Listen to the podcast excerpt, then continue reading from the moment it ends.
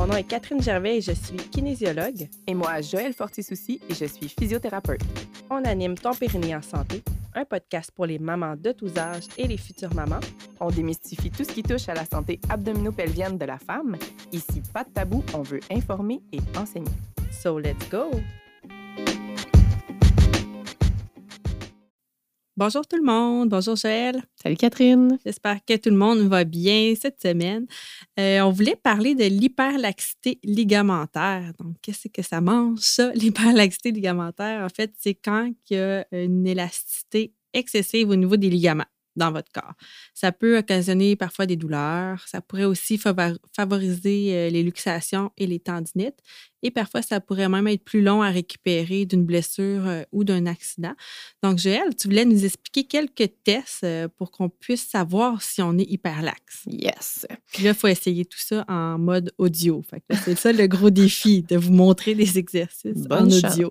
Sinon, ça se trouve sur Google. Ouais. Les tests d'hyperlaxité. Dans le fond, euh, c'est sur une note de 0 à 9. Puis, en gros, il y a un test que c'est juste un côté. Après ça, les autres tests, ça va être un point par côté. Premier test, vous allez debout, les pieds ensemble, vous penchez vers le sol, comme si vous vouliez toucher vos orteils. Si vous êtes capable, sans plier les genoux, de mettre vos mains au complet en contact avec le sol, vous gagnez un point. Deuxième test.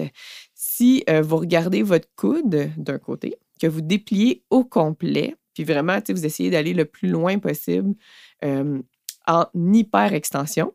Si vous avez une hyper-extension de plus de 10 degrés, et là, vous allez utiliser un outil de mesure super précis qui est l'œillomètre, c'est-à-dire euh, vous allez juste regarder.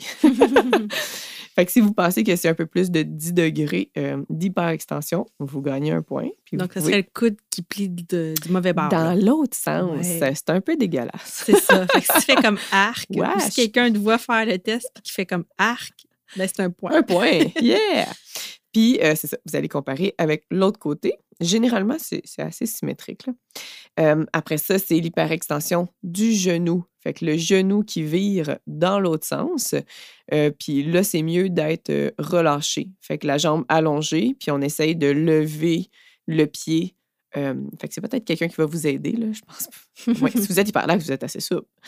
Euh, mais en gros, c'est ça, vous allez essayer de virer votre genou dans l'autre sens, puis vous voyez jusqu'où vous êtes capable d'aller. Si vous estimez que c'est plus de 10 degrés, vous avez un point. Après ça, c'est... là, c'est dur à décrire. Le poignet? Oui, c'est ben, le, pouce, on amène le pouce vers l'avant-bras, vers le bas, bien sûr. Puis vous essayez d'entrer en contact avec euh, l'avant-bras sur toute la longueur du pouce. On a tous fait ça, un au secondaire. Quelqu'un qui arrivait, puis ah, regarde, moi, mon pouce, quand je je suis capable de toucher mon bras. Moi, je suis pas capable. Ceux qui disaient, yeah, je suis capable, ben, c'est ça, c'est un point. Comme licher le coude, là. on ne rentrera pas là-dedans. bon, pas capable de licher mon coude. Personne n'est capable. fait que c'est ça. Fait que dans le fond, euh, le pouce qui touche à l'avant-bras, un point par côté. Puis finalement, c'est euh, on met la main à plat sur la table et on remonte le petit doigt vers le haut. Puis là, si vous êtes capable d'aller plus loin que 90 degrés, vous êtes hyper laxe. Puis là, nous autres, on est en train de se tester. Oui, on est en train de le faire. Je suis quand même plus laxe que Catherine. Moi, j'ai zéro point, Joël. Ben, moi, j'étais pire avant. Puis heureusement, avec les années, ça s'améliore. Ah. Mais j'ai quelques articulations que euh, je remarque que j'ai exagéré ou que j'ai pris l'habitude de. Moi, j'appelle ça s'accoter dedans. Là. Puis là, on voit que ça va quand même loin. Clairement, j'ai mal au doigt parce que je l'ai essayé. ça fait mal. J'essayais vraiment d'atteindre 90 degrés. Oui, non, c'est ça. Il faut quand même que ce soit assez facile. Oui, c'est pas supposé euh, faire super mal. Fait que voilà, ça c'était vos tests.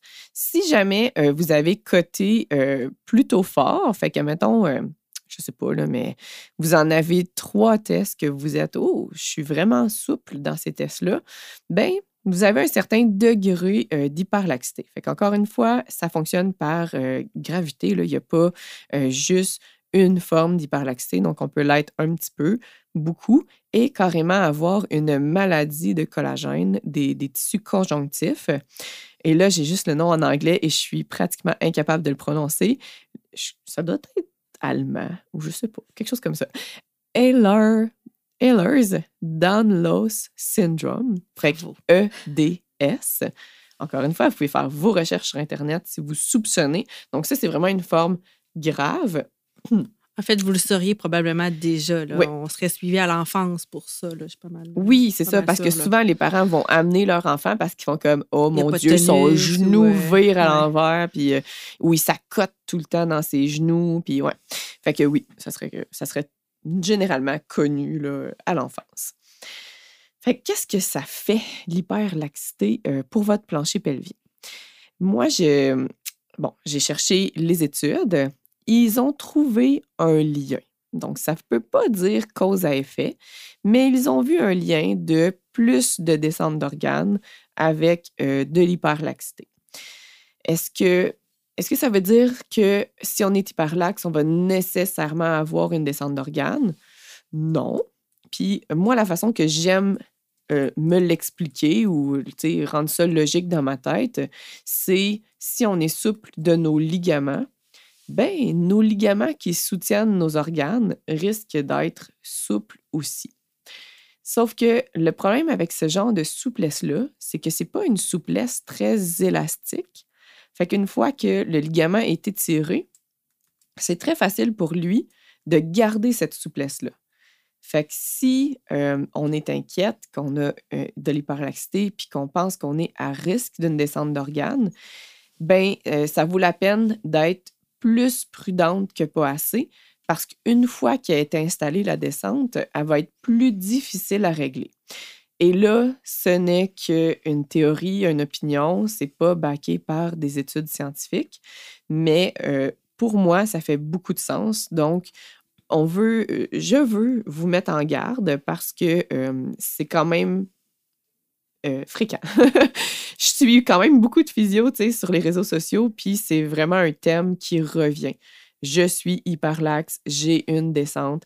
Bon, fait là, vous pourrez réécouter notre épisode sur les descentes d'organes. C'est pas la fin du monde, mais euh, vous voulez faire plus de prévention que pas assez. Moi, mes recommandations sont les suivantes. Je vous recommande de consulter en physiothérapie avant et après votre accouchement pour mieux connaître votre corps, mieux comprendre le fonctionnement de vos muscles. Vous voulez vraiment euh, bien maîtriser, euh, on va dire, comment retenir euh, les, organes, l'urine, etc., pour diminuer les risques de, on va dire, de descente d'organes.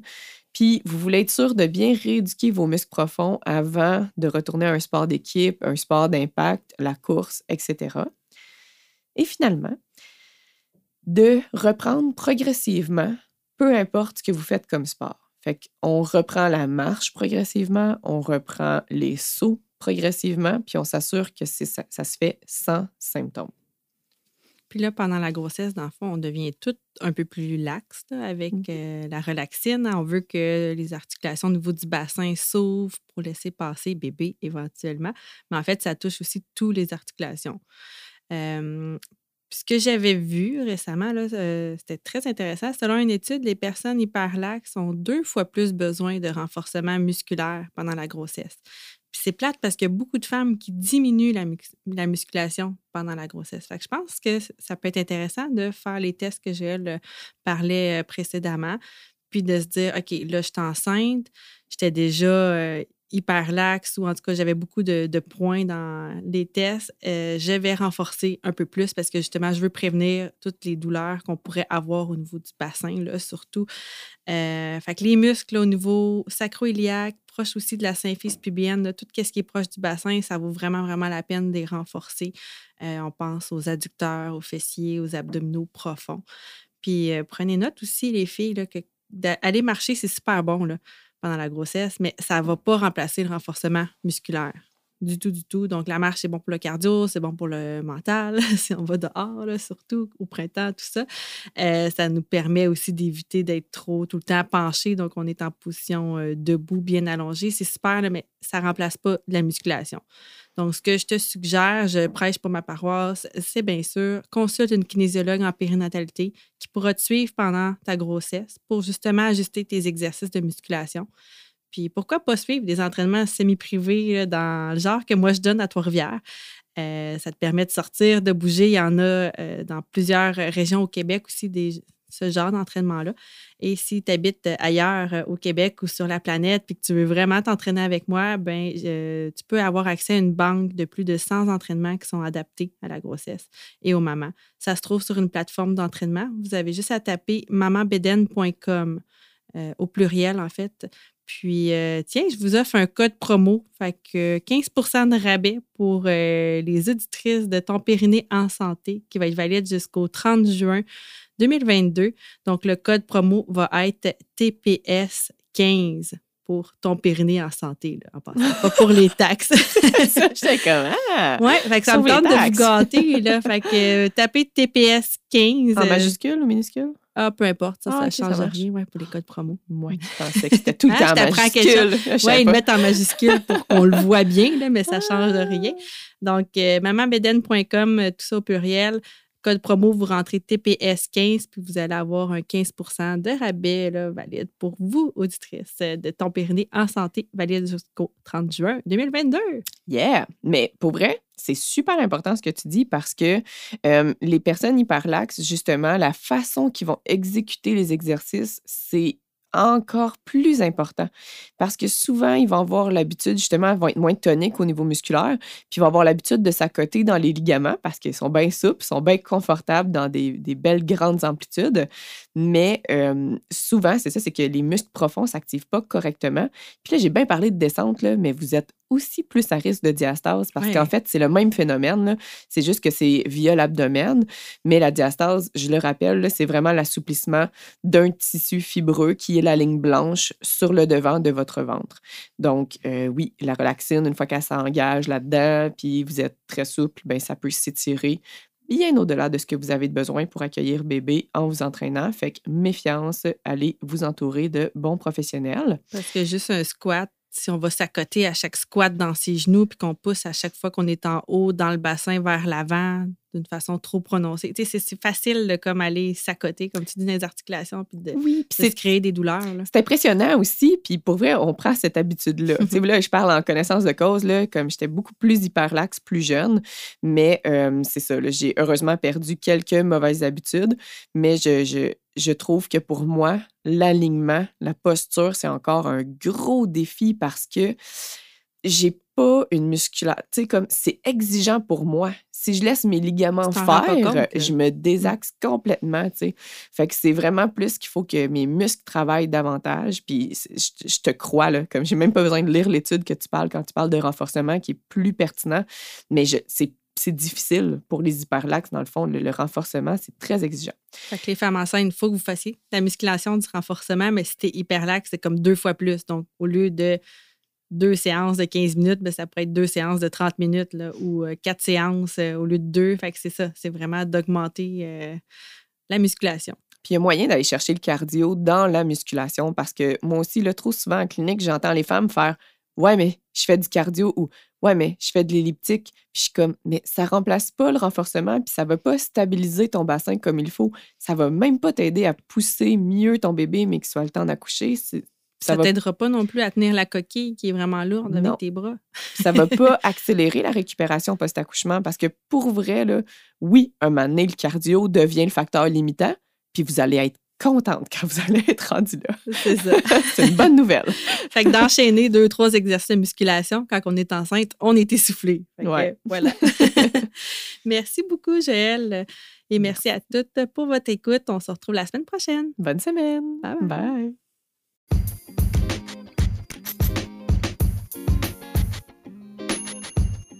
Hey, merci d'avoir écouté l'épisode jusqu'ici. Si tu as apprécié, n'hésite pas à le partager avec toutes les femmes de ton entourage qui pourraient être intéressées par le sujet de cet épisode. Tu peux aussi nous laisser une note de 5 étoiles sur Spotify ou Apple Podcasts. On te remercie vraiment beaucoup de soutenir notre mission et à la semaine prochaine.